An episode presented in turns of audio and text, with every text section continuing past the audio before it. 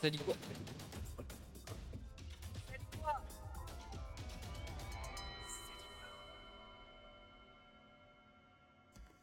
Théo T'as dit quoi Ça dit que je suis trop content d'être là depuis le temps qu'on devait se rencontrer. Je me souviens que on avait commencé à se parler sur les réseaux sociaux parce que tu suivais Charles euh, Rezois sur sa préparation physique. Et de, de, Londres en, pour les JO de 2012, ouais. ouais exact. Et du coup, euh, on avait commencé à parler comme ça et plusieurs années après, on se rencontre, donc c'est cool. Je suis content d'être là. Sachant que moi, je t'ai dit tout à l'heure en, en, off, mais tu te souvenais pas, que j'étais à Vichy pour un, en tant que coordinateur de la, de la prépa physique du handisport, 2013, je crois, 2014. Mm. Avec Samy d'ailleurs, qui me chapeautait, qui a fait Danse avec les stars, euh, je pense que tu as, vu ou tu as suivi un peu. Ouais. C'est Samy, hein, c'est ça hein? Ouais, c'est ça, ouais. Et moi, je t'avais croisé au bord du bassin. T'étais en, bah, étais en fauteuil. À l'époque, tu te déplaçais, je pense pas, avec des, des prothèses.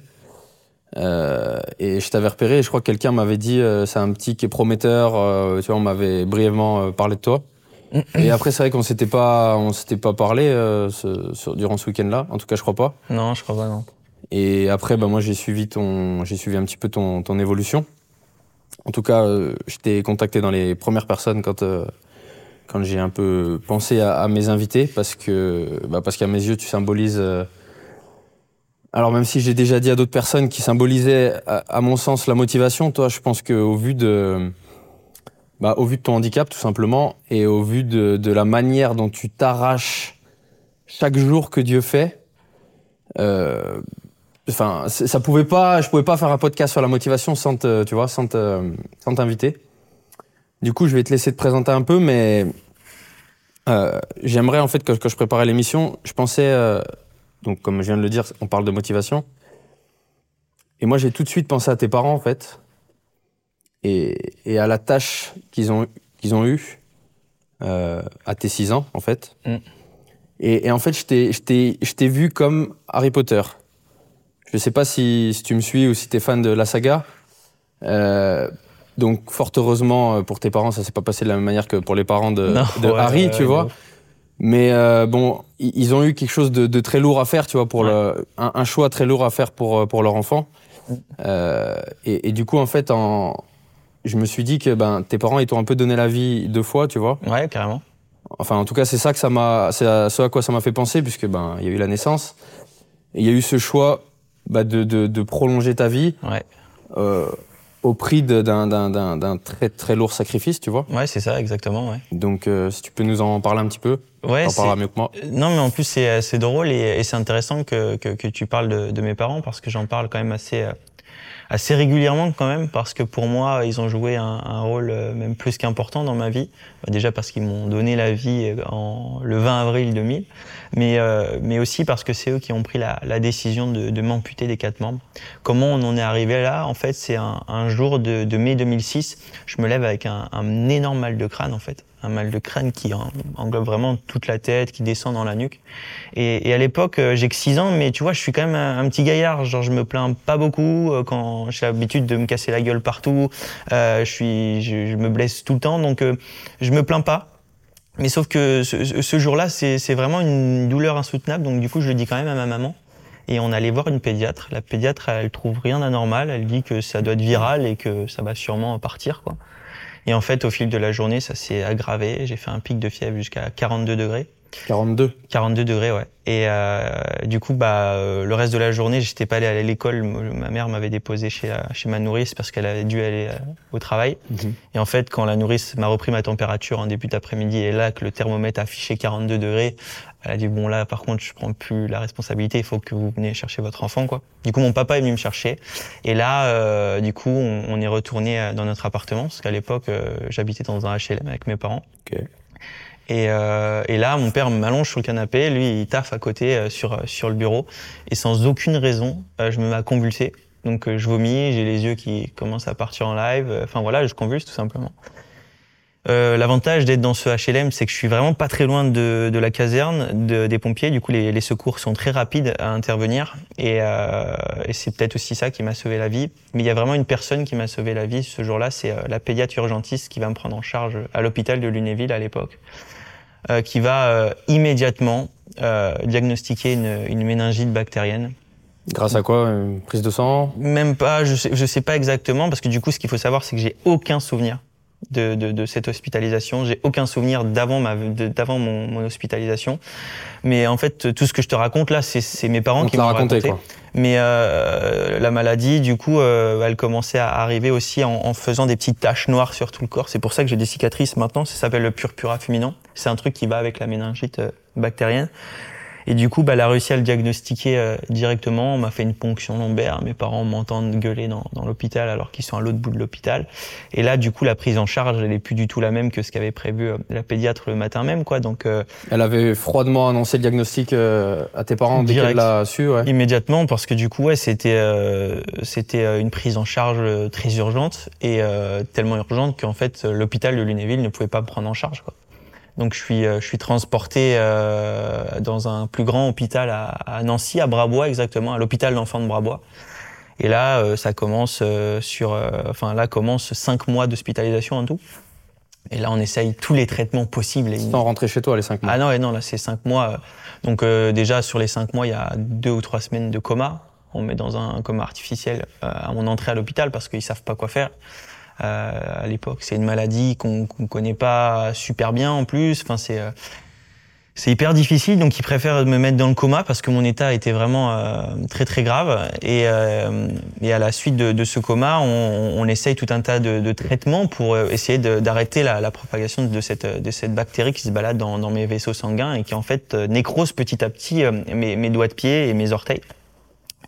Et, euh, et en fait, il n'y a aucun médicament, aucun traitement qui arrête cette putain de bactérie. Donc, euh, Tu, tu connais, le- parce que moi je te coupe, tu connais le pourcentage de d'enfants qui sont touchés par ce- ce- cette maladie? Je connais pas trop les chiffres, euh, mais, euh, mais malheureusement, euh, enfin malheureusement, aujourd'hui il y a beaucoup de personnes qui me, qui me contactent parce que euh, leur enfant a, a été atteint d'une d'une méningite. Il y a des personnes qui euh, euh, ont eu une méningite et qui ont rien eu du tout euh, par la suite, donc euh, aucun séquelle. Mais je connais aussi beaucoup de familles qui ont perdu leur enfant.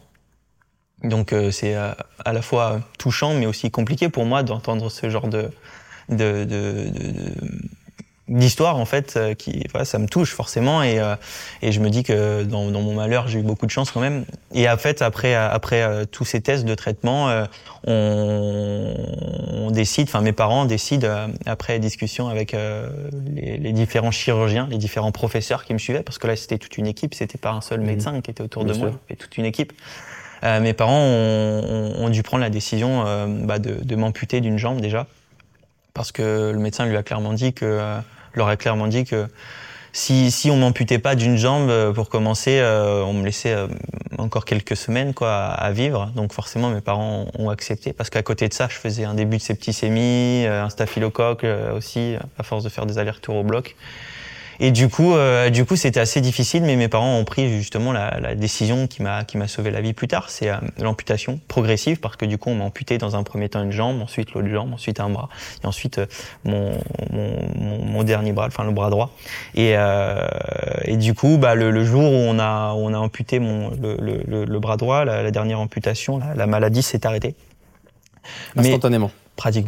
Pratiquement. Euh, Enfin, en tout cas, la, la, la, la maladie a arrêté de, de, de, de, de progresser. Mhm. Mais, euh, mais c'était pas la fin du tout de, l'hospitalisation parce que euh, après ça, bah, il fallait euh, soigner les plaies, soigner les cicatrices que j'avais sur tout le corps parce que j'ai les cicatrices là sur les jambes aussi. Mais j'ai beaucoup de chance aussi parce que je connais des personnes qui ont la même chose mais qui en ont sur le visage et tout. Moi, j'ai rien. Et On euh, peut même dire que t'es beau gosse quand même. Les filles, je pense que vous êtes d'accord. non mais euh, non mais franchement voilà on, on arrive à se dire finalement qu'on a qu'on a beaucoup de chance dans, dans ce qui nous arrive. Donc euh, donc voilà. Et euh, du coup l'hospitalisation n'est pas terminée loin de là au contraire parce qu'il faut traiter tout ça.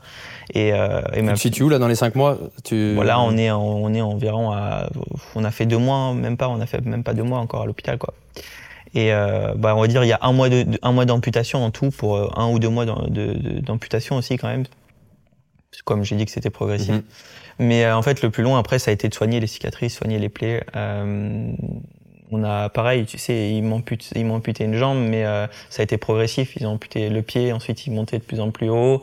Euh, ils ont essayé Ah, de me sauver un genou. Ouais, non, ça n'a pas C'est été. pas euh, sectionné, enfin, c'est non, pas coupé ouais, euh, ouais, non, tu vois, ils- directement. Ils, sont montés, ils ont essayé de sauver le, le, le, le plus possible. J'ai failli perdre mon genou droit, mais les chirurgiens se sont battus pour pouvoir le garder. Et du coup, c'est pour ça que je faisais beaucoup d'al- d'allers-retours au bloc. Mes parents m'ont dit que je- j'avais euh, entre 3 et, et, et 5 anesthésies générales par semaine.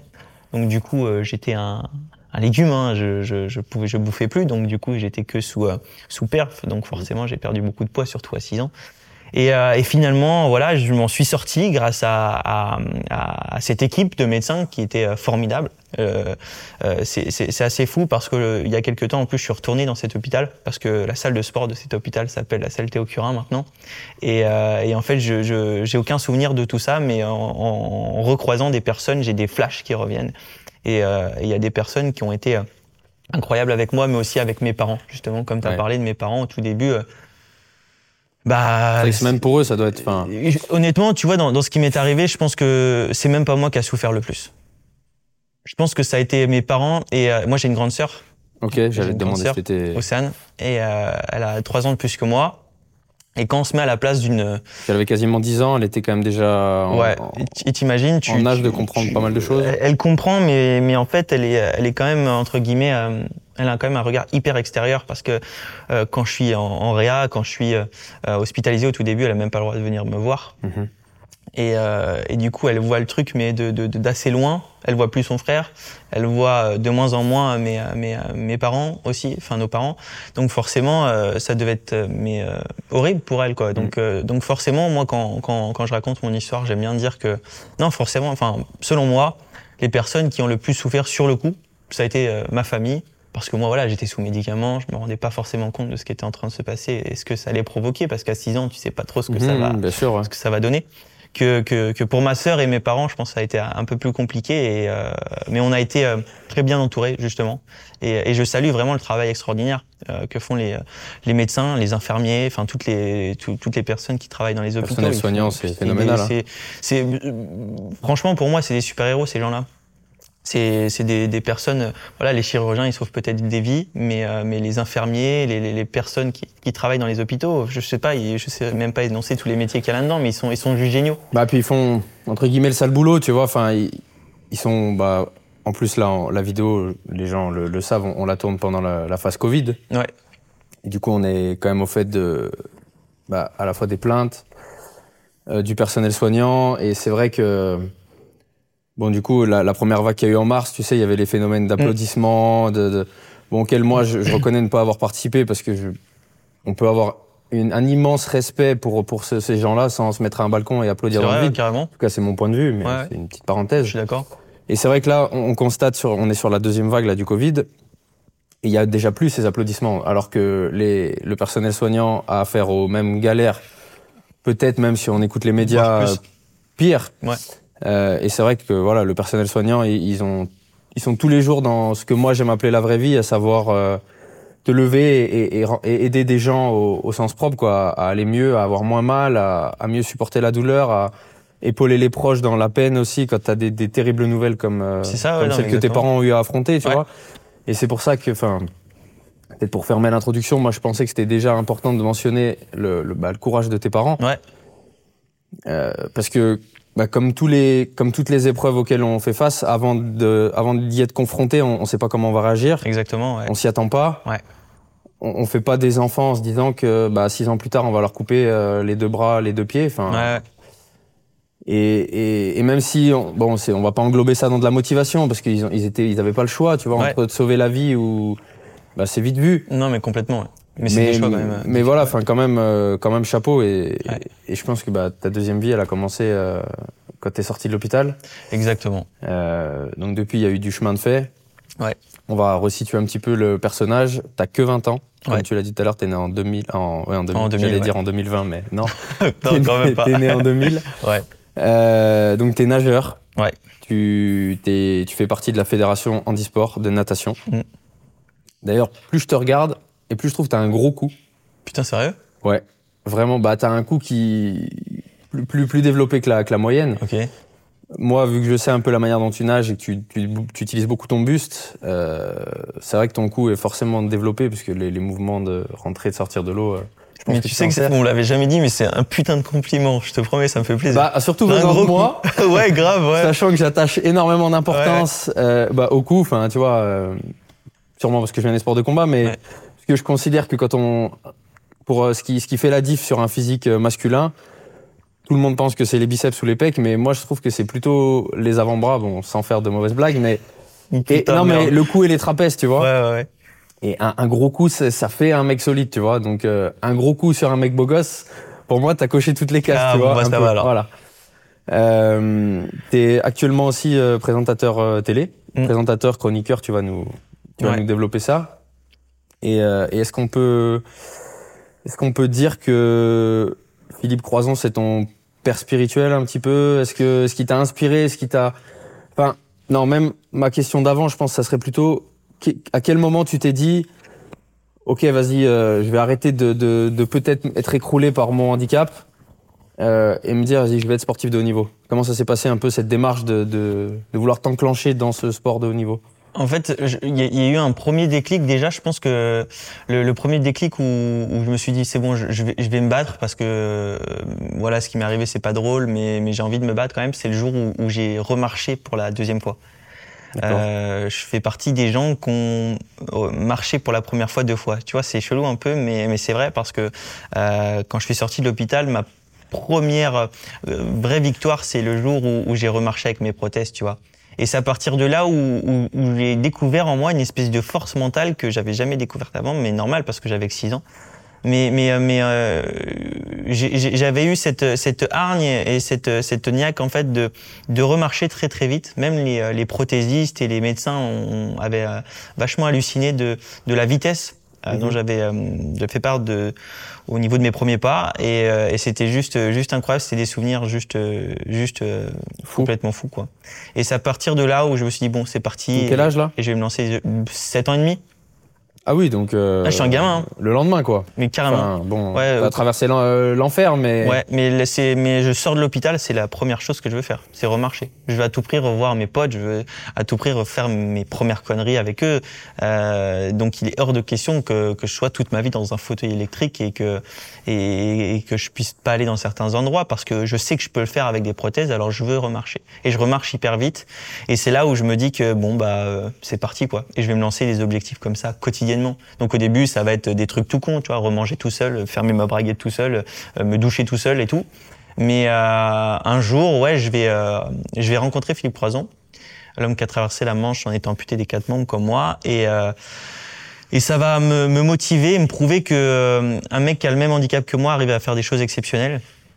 Et il se fait que au moment où on se rencontre, il me dit qu'il va traverser la Manche en quelques temps. Et là, je dis waouh, c'est incroyable, le mec, il a pas de bras, il a pas de jambes comme moi, il va traverser la Manche. Mais moi, je me dis, ouais, jamais de la vie, je ferai un truc pareil parce que déjà, j'ai la phobie de l'eau, quoi. C'est complètement fou quand je dis un- ça. c'est un- non, mais enfin, Mais quand je, c'est un beau pied de nez, sachant que t'es nageur, quoi. Enfin, non mais de ouf. Mais mais quand mais après ça peut paraître un peu too much, mais vraiment c'est c'est euh, c'était une phobie. Mais j'insiste, enfin je je j'exagère rien. C'était une phobie dans le sens où euh, je me mettais dans des états pas possibles quand il fallait y aller avec l'école ou, ou quand j'allais à, à la plage avec mes parents, des choses comme ça. Je supportais pas l'eau en fait. T'aurais donc jamais fait de natation si t'étais resté Jamais. valide. euh, Jamais. Ça j'en suis sûr. Ouais, ça t'en es certain. Ça j'en suis certain. Même donc le sport déjà j'aimais pas, mais la natation, je suis sûr et certain que j'aurais pas fait de la natation. Et, euh, et en fait un jour bah euh, ça on, on sympathise énormément avec Philippe, il m'aide beaucoup à, à même à accepter le regard des autres parce que j'avais beaucoup de mal avec ça au début. T'as quel âge quand tu le rencontres? J'ai euh, j'ai 8 ans. Ok. C'est lui qui vient. on- il entend parler de toi et- Non, même pas en fait, euh, c'est ma maman qui a lu son livre euh, pendant que j'étais hospitalisé en fait. D'accord. Et quand je sors de l'hôpital, elle me raconte son histoire. Et moi, je lui dis, mais maman, il faut qu'on le rencontre, euh, ce mec-là, c'est pas possible. Et du coup, on lui envoie une lettre. Enfin, ma maman lui envoie une lettre, euh, lui écrit justement ce qui m'est arrivé et tout. Et Philippe, il va mettre énormément de temps à y répondre parce que ça le touche énormément. Il arrive même pas à répondre à cette lettre, quoi. Et un jour, il prend euh, son, son, son courage à deux mains, son jeu de mots, et, et il va m'appeler. Et enfin, il va appeler ma maman, et, et là, ma maman, je sens qu'elle saute partout dans la maison, elle court partout. Et là, je lui dis, qu'est-ce qui t'arrive? Et là, elle me passe Philippe, et puis là, bah, c'est juste complètement fou. Au premier coup de téléphone, il y, a, il y a quelque chose qui se passe entre nous deux et on finira par se rencontrer jusqu'au jour où je vais le voir à un de ses entraînements quand il préparait la traversée de la Manche. Et il me demande de le rejoindre dans l'eau à la fin de son entraînement. Et euh, mal- malgré mon jeune âge et ma phobie, j'ai j'ai beaucoup de fierté. Du coup, je vais dans les cabines, je mets mon maillot de bain, mon bonnet, mes lunettes, et euh, sur le chemin du retour, j'attrape tout ce que je peux, quoi, des frites, des brassards, une bouée, une ceinture. Je ressemble plus à rien en fait parce que Tellement t'avais peur de, tellement j'ai peur. je- mais je prends vraiment mais tout ce que je peux au bord du bassin, mec.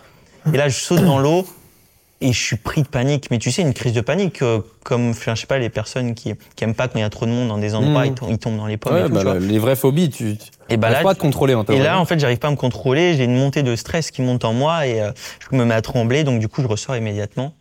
Et, euh, et là, je suis mais, mais, mais plus qu'énervé contre moi-même parce que j'ai pas pu prouver à Philippe que j'étais capable de faire comme lui. Et j'ai pas prouvé à mes parents qui étaient là aussi ce jour-là que, bah, malgré ce qui m'était arrivé, je relevais des, mes propres défis, quoi. Et là, c'était aller au contre de ma phobie. Du coup, euh, quand je rentre chez moi, euh, je demande à mon père de m'inscrire dans un club de natation. Là, mon père il me dit putain, mais t'as pas vu ce que t'as fait là, euh, chez Philippe, ça sert à rien. Il y a plein d'autres sports en plus euh, qui sont adaptés aux, aux personnes en situation de handicap. Tu trouveras autre chose, quelque chose qui te plaît plus. Je lui dis non, papa, franchement, euh, essaye de, de, de faire ça pour moi. Inscris-moi dans un club de natation.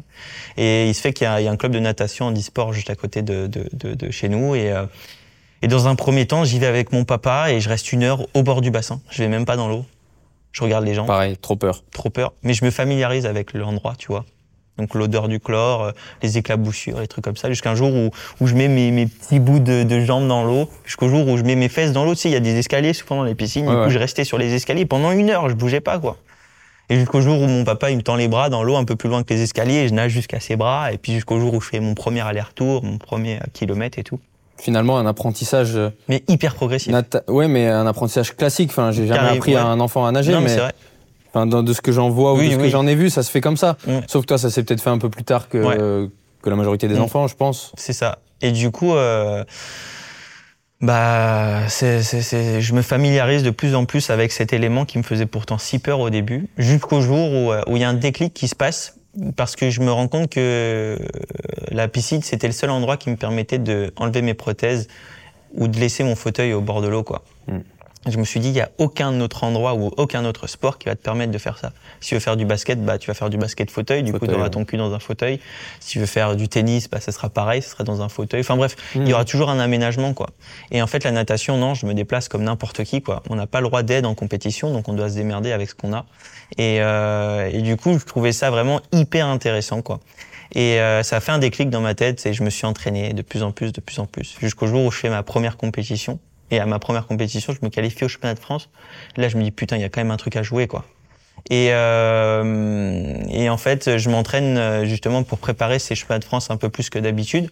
Je je m'inscris même dans un club de valides pour pouvoir nager encore plus que les fumer des valides. Non, mais peut-être pas parce que quand même mon handicap. Aujourd'hui, même- tu- aujourd'hui, tu fumes des valides, je pense. un valide de oui qui qui qui s'est Pas un valide qui pas un- fait les, les jeux. Ouais, ouais, non, non, oui, mais un, un valide euh, qui, qui, qui, qui fait de la natation, voilà, peut-être. Mais un, un, un Genre valide, moi, tu me fumes. bah, j'espère quand même, quoi. Ah tu, ouais. tu nages beaucoup ou pas? Je nage pas du tout. Enfin, depuis, Ouais, voilà. depuis la fac, je nage plus. Oui, voilà, voilà, je pense que oui. Après, ça se peut sur un, sur un 25 mètres que tu mettes la douille parce que tu restes quand même hyper puissante et hyper sportive, donc voilà. Mais, euh, mais sur un, sur un que tu vas- 200, Tu penses que tu vas me battre alors?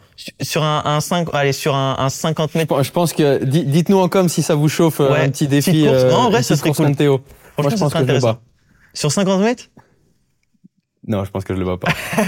Non, franchement, sur 25, ça se peut. Ouais. Parce que justement, les mecs de ton gabarit et qui, enfin voilà, t'es, Les gros, tu veux dire? Non, mais non, mais non, justement, bah, enfin, les gros, t'es, hyper musclé. Donc, euh, les mecs qui sont hyper musclés sur un 25 mètres, c'est des machines de combat. Rien que si tu pousses sur le mur comme un bœuf avec tes cuisseaux, tu, es- tu sors largement au- au- au- après les drapeaux et tout. Donc, sur un 25 mètres, ça peut, ça peut être serré.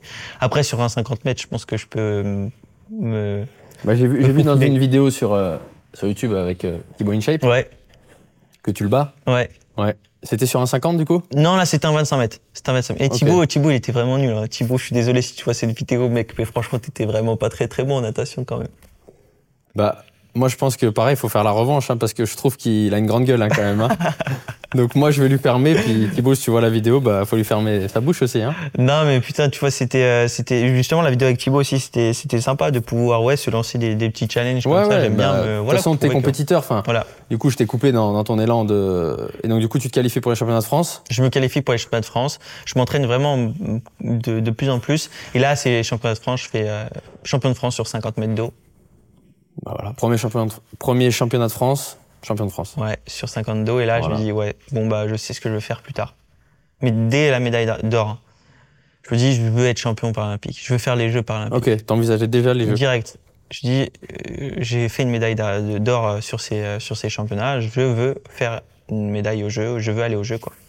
Et, euh, et du coup, bah, c'était pas possible de, de réaliser ce, ce- réaliser ce rêve euh, en, en m'entraînant euh, trois, quatre fois par semaine. Mhm, Donc du coup, euh, j'entends parler d'une structure à Vichy qui me permettrait de nager euh, deux fois par jour, enfin faire du, du haut niveau et du sport-études, donc c'est-à-dire euh, associer à la fois l'é- l'école et, et le sport en haut niveau. Et euh, en 2013, euh, je pars de chez mes parents. Personne n'aurait cru ça parce que j'ai toujours été un peu le, Donc 13 ans. ouais, 13 ans. Et euh, personne n'aurait cru ça dans le sens où euh, je suis toujours un peu dans les jupons de ma maman, toujours euh, un peu peur de tout et, euh, et pas encore en- autonome à 100% à cause de mon handicap. Du coup, les gens, ils me croyaient pas quand je, quand je leur disais qu'à la rentrée, je partais à Vichy pour pouvoir euh, faire du sport en haut niveau à 500 km de chez mes parents. Et en fait, je suis parti. Je suis parti et euh, bah, il a fallu que je me débrouille. Donc du coup, je suis devenu autonome, mais 100 fois plus vite que si je serais resté chez mes parents, tu vois. Comme à chaque fois qu'on est obligé de faire quelque chose, on y arrive. Au Mais final. que ce soit même pour tu vois pour une même pour une personne valide, dès que tu tu tu, tu sors de chez papa maman et que t'as un appart et que tu dois te faire à manger, le machin, Mhm. les trucs, les trucs, bah tu deviens autonome et c'est là où tu deviens un, entre guillemets un homme ou un Ouais, adulte quoi. un, un grand quoi. un grand et, euh, et moi ça m'a permis bah voilà de, de, de sortir de ma zone de confort mais euh, au-delà du sport vraiment dans, dans la vie en général parce que bah forcément je mettais un peu plus de temps parce que il a fa- fallait que je me débrouille pour euh, pour pour nettoyer mes prothèses même si j'avais du, du monde à Vichy qui, qui m'aidait au quotidien mais étais dans un crêpes, hein. je voilà, j'étais dans un, j'étais dans de aux Vichy.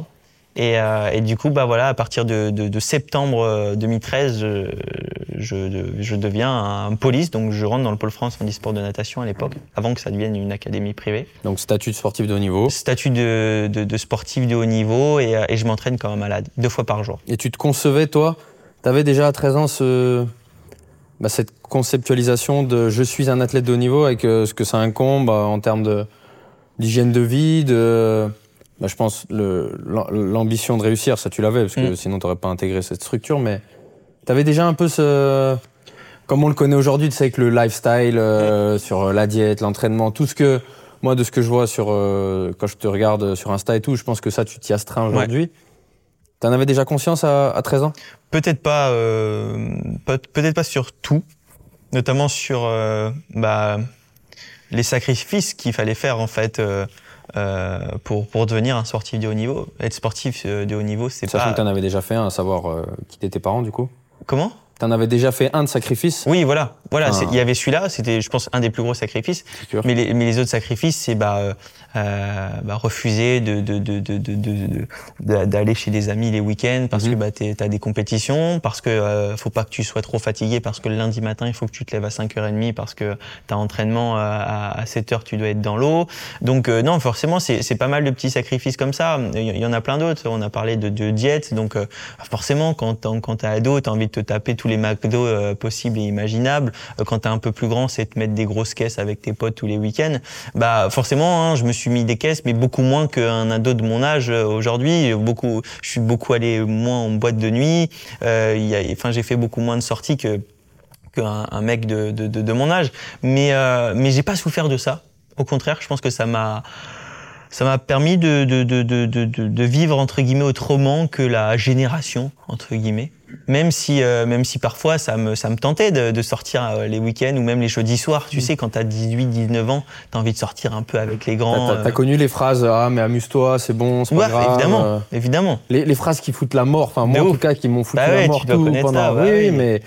Ouais, mais vas-y, mais amuse-toi, mais c'est pas une vie. Ou c'est, ouais, c'est juste chiant. une bière ou vas-y, Ouais, c'est juste une bière, c'est juste deux ouais, Ta race, c'est pas juste. c'est, ça. tu vois, c'est ça, plus ça, plus Ouais. ça, et, et- égal je rate ma compète, égal Ouais. euh, je prends du gras, égal euh, je serai pas en forme. C'est ça. Et, et ça, les gens, ils ont du mal à, à le comprendre, tu vois. Exactement.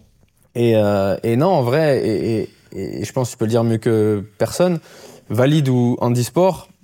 Et moi, comme j'ai dit tout à l'heure, je suis quand même, enfin, j'étais au fait de ça parce que c'est aussi pour ça qu'on m'avait contacté pour euh, instaurer un peu plus de rigueur dans la prépa physique euh, du handisport qui était encore jusqu'à quelques années un petit peu aléatoire. Mm. Enfin, voilà, certains athlètes en tout cas n'avaient pas trop ces- cette conscience-là. Ouais. Et, et- et je pense que, euh, enfin, la, la rigueur, en tout cas, elle est qu'on soit valide ou non valide, euh, ça ne change rien. Il Ouais. faut une rigueur de tous les jours. Et du coup, j'aimerais, ça me fait penser que tu t'expliques un peu aux gens euh, comment sont déterminés les handicaps? Je crois que tu es S5, c'est ça? Ouais. Et parce que je t'avoue que moi, comme je t'ai dit, donc même quand j'étais un peu dans le milieu, j'avais du mal encore à, Ouais. à le comprendre. Je crois même que certains athlètes, Mais moi, mais, vous avez du mal à, Encore, ouais, ouais. à- à piger. Donc je sais pas si tu peux m'expliquer Ouais, un peu. pour, pour euh, expliquer en fait euh, entre, entre guillemets euh, euh, facilement euh, ces histoires de catégories, bah, évidemment on est classé par catégorie de handicap dans le paralympisme. Donc il y a 10 catégories en natation, de S1 à S10, S comme swimming. S1 c'est les handicaps les plus lourds, donc ça va être par exemple une tétraplégie hyper importante, donc le mec il va faire que un 50 mètres avec un bras, tu vois, un truc comme ça. Et S10, c'est les handicaps les plus légers, donc ça va être une amputation euh, sous le genou, une jambe un peu atrophiée, enfin voilà. C'est pas les handicaps euh, visuels aussi ou les choses Alors comme ça, ça, mais, mais là justement, c'est de S10 à S14. Ah d'accord. Donc, euh, alors, je, je, je veux pas dire de conneries, mais en gros, euh, les S11, c'est c'est peut-être les, les non, les, les malvoyants. Les S12, c'est les non-voyants. Les S13, euh, je crois que c'est les sourds. Et les D'accord. S14, c'est les, défi- des, défi- des déficients intellectuels. Ok. Et euh, mais voilà, ça c'est vraiment les, les, les, les catégories entre guillemets. Enfin, c'est pas des habiletés motrices, c'est plus Voilà. des habiletés euh, cognitives voilà, voilà exactement. que t'as pas. Ouais, c'est ça. Tu, ah, tu m'as aidé. et, euh, et du coup, euh, donc voilà, on va, on va essayer de se, de se concentrer de S1 à S10 déjà parce que c'est déjà hyper compliqué à comprendre. Et, euh, et du coup, en fait, ce qu'il faut savoir, c'est qu'aux Jeux paralympiques, il y a un champion paralympique en S1, en S2, en S3, en S4, en S5, en S6, enfin jusqu'à S10 et même jusqu'à S14 si on va jusqu'à toutes les catégories. Et, euh, et malgré ces, ces, ces classifications, des fois, il y a des inégalités. Parce que si demain vous essayez de regarder une, une course de para- en paralympisme, des fois il y a des mecs qui arrivent 20 secondes avant le deuxième. Et là tu dis, il y a quand même un problème. Mm. Et, et même moi, qui suis dans, dans le circuit, euh, des fois je comprends pas. Notamment, ça fait, euh, ça fait deux ans que je me retrouve avec des mecs qui ont leurs deux mains.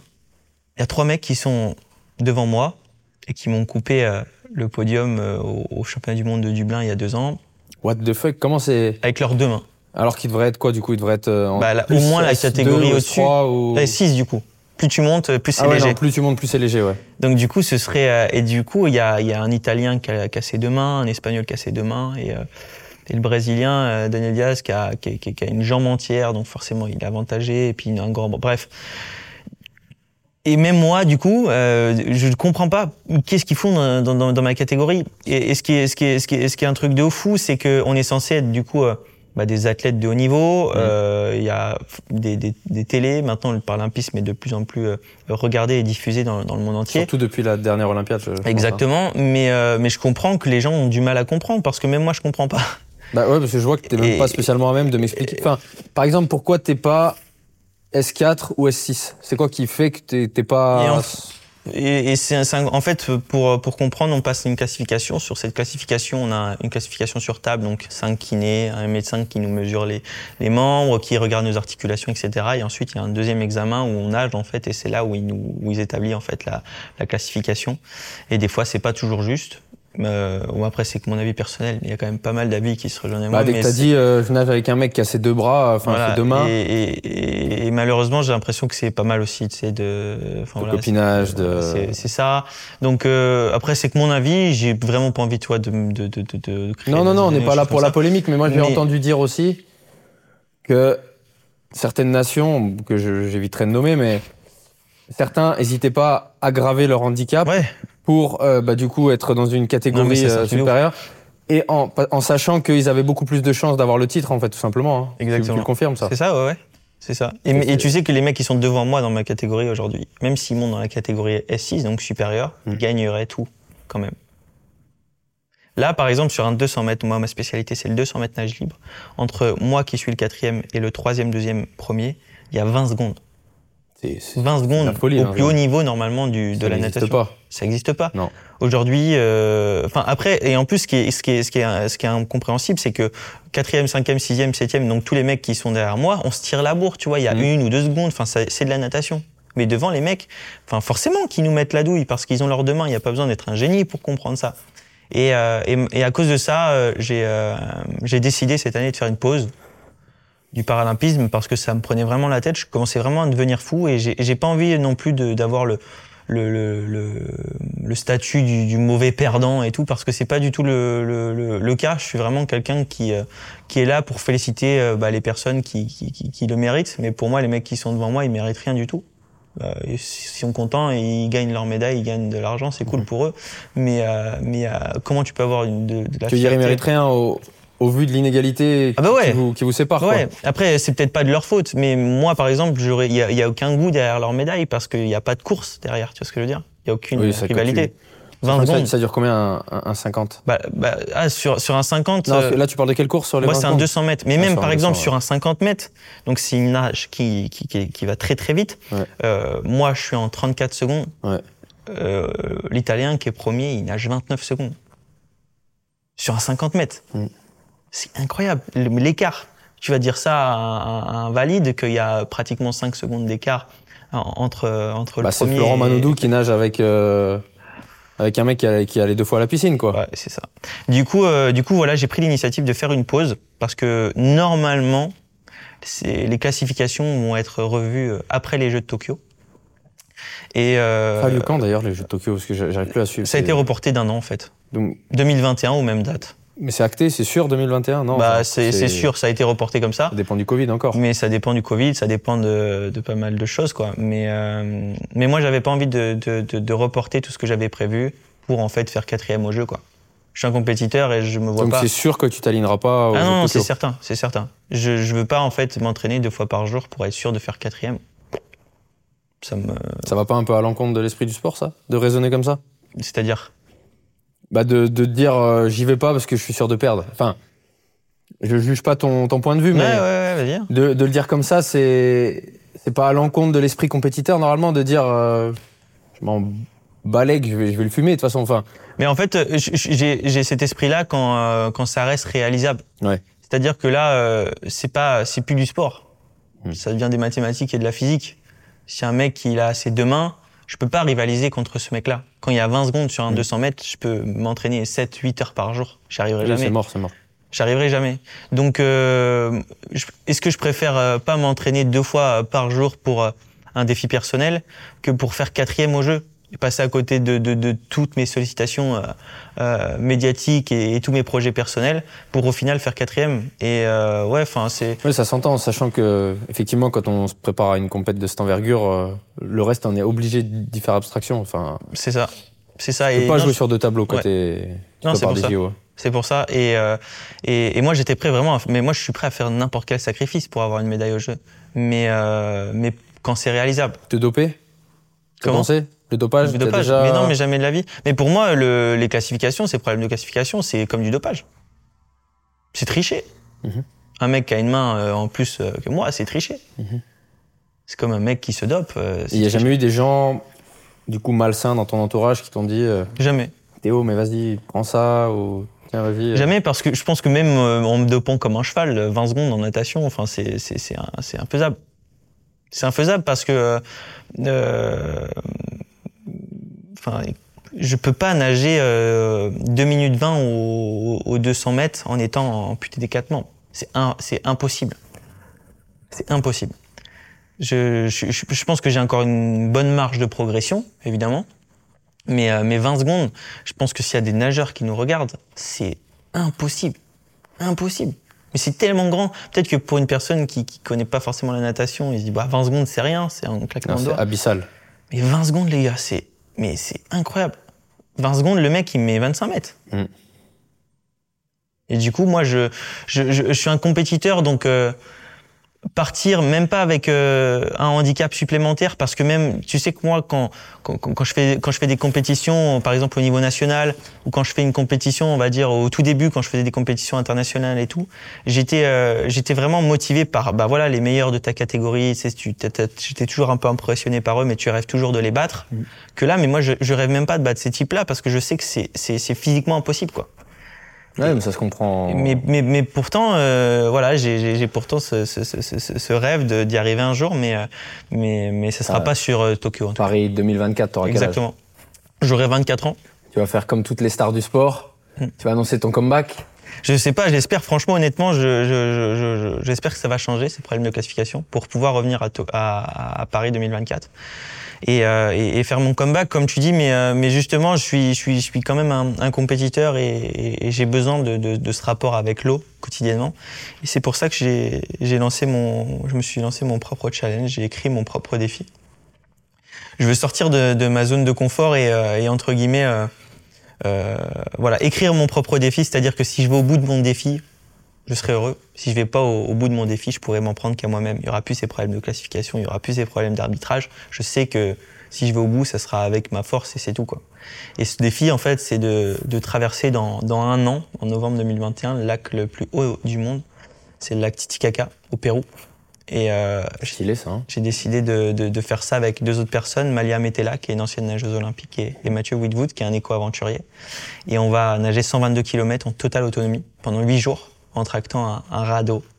Euh, Comment ça se fait que vous êtes chauffé pour. euh, mais en fait, c'est moi qui me suis chauffé tout seul avec mon agent. Je dis, euh, elle s'appelle Anne. Je lui dis, Anne, ça me casse les couilles ces problèmes de classification. C'est plus du sport pour moi, c'est de la magouille. Je veux, je veux faire un truc de bonhomme. Je veux un truc qui, qui a jamais été fait jusqu'à maintenant. Du coup, bah, les traversées, il y a eu tout un tas de traversées qui ont été, déjà faites. Et j'avais pas envie de faire des, des choses comme ça. J'avais pas envie de faire un simple défi sportif. J'avais envie de mettre un truc carrément, carrément de survie en plus, quoi. ouais, tu ouais, vois, mélanger plein d'aspects, euh, quoi. Forte. Et du coup, bah, on m'a parlé de Titicaca. Euh, J'avais déjà entendu parler de Titicaca à l'école parce que ça, c'est un Parce peu que c'est le marrant. nom qui fait rire quand Voilà. t'es minot, ouais. Et euh, j'ai dit, ok, c'est parti. Personne n'a fait Titicaca. Non, personne n'a fait Titicaca. Juste une femme qui l'avait fait en largeur. J'ai dit, ok, très bien, on va le faire en longueur alors. Tu, tu les as les dimensions en tête du. 122 km, Ah, tu l'as dit, ouais. 3800 mètres d'altitude, donc euh, des gros problèmes respiratoires. Et, euh, Ouais, C'est copieux quand même, hein. Ouais, et l'eau est à 10 degrés. Impec. Et euh, par contre, euh, le, le- le- la chose supplémentaire que j'ai dit à mon agent, c'est euh, je veux pas le faire tout seul. Je, je- je suis quelqu'un qui a besoin de, de, de partager des moments forts. Et j'ai décidé justement de les partager avec ces deux personnes-là.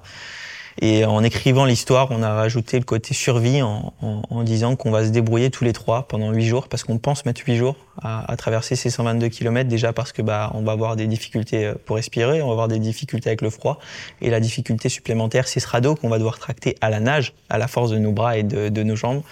Euh, et ce radeau, du coup, c'est c'est là où on va dormir la nuit, c'est là où on va se nourrir le midi et le soir. Et, Très stylé, hein. et, euh, et du coup, bah, on, Donc quoi, donc chasser Non, vous partez avec des rations peut-être? Non, on part avec à- des, on part avec des, des rations avec de nourriture lyophilisée en fait. Ok. Mais euh, l'aspect qu'on rajoute aussi, c'est l'aspect écologique, parce que Mathieu Whitwood, c'est un éco-aventurier, donc euh, il a dit ok, je me lance dans, ce défi avec toi, mais par contre moi je rajoute ma patte d'écolo. Donc coup, euh, bah, on va pas se permettre de mettre 50 sachets de, de bouffe lyophilisée pour les jeter plus tard. Donc là, on travaille avec des, boîtes pour euh, pour euh, pour avoir des, des, des, des de, de la nourriture lyophilisée mais en, en vrac. Euh, le, le, le bateau, enfin le le radeau est, est construit par par EDF et euh, on va le construire avec que des matériaux recyclables ou recyclés. Euh, tout un tas de choses comme ça. On est, on est vraiment en train de, de, de charbonner dessus pour, pour faire le, le, le truc le plus simple possible et aussi le, le radeau le, le, le mieux pour nous parce qu'il faut pas qu'il faut pas qu'il pèse 500, 500 kilos non plus parce que sinon on va mettre euh, 3000 ans à, à traverser ce lac. Mais il faut que ce soit Donc, y de- confortable aussi. Il n'y a pas de pagaie, c'est c'est pas du tout. euh, Non, c'est vraiment- vraiment que de la natation. En, en gros, tu imagines un, un kayak avec euh, deux, deux flotteurs de chaque côté. Ouais. Et sur, euh, entre le kayak et, et le flotteur, il y aura une, euh, des filets. Ok. Et sur les filets, il y aura des tentes qui on composera la nuit. Un filet genre comme un catamaran en fait. Ouais, exactement. Et sur le filet, tu mets une tente la nuit. D'accord. Et tu dors là. Vous avez demandé à qui de concevoir ça À- Elon Musk C'est non, c'est EDF, c'est des ingénieurs d'EDF, c'est un Ouais, partenaire. c'est- C'est du haut vol quand même. C'est du non, c'est du sur mesure en plus, Ouais, c'est ouais. jamais fait. Et c'est ça qui est excitant. Moi, je trouve ça assez fou de, de partir de rien Tu vois, le, on est parti d'un coup de fil à mon agent en disant je, veux pas faire les Jeux de Tokyo, mais je vais me lancer mon propre défi. Et aujourd'hui, on est en train de, de, de se demander, mais on, on va faire quoi de notre caca en fait euh, sur, sur le radeau pendant huit jours? On va en faire quoi de C'est ça les meilleurs trucs en vrai, c'est de d'avoir l'idée de te dire je le fais et les problèmes bah, tu les gères au fur et à mesure. De C'est ça. toute façon tu sais pas et comme tu dis tu peux pas t'en référer à des gens qui l'ont déjà fait avant toi. Mm. Ça n'a jamais été fait donc tu bah, et en plus c'est toi l'instigateur du projet, c'est ça, hein, ça. vraiment. Hein. Ah ouais, ouais, ouais, c'est ça. Et, et on, on a écrit tout, enfin au début que tous les deux. On, on- on s'appelait euh, pendant le confinement justement. On a commencé à écrire sérieusement ce défi.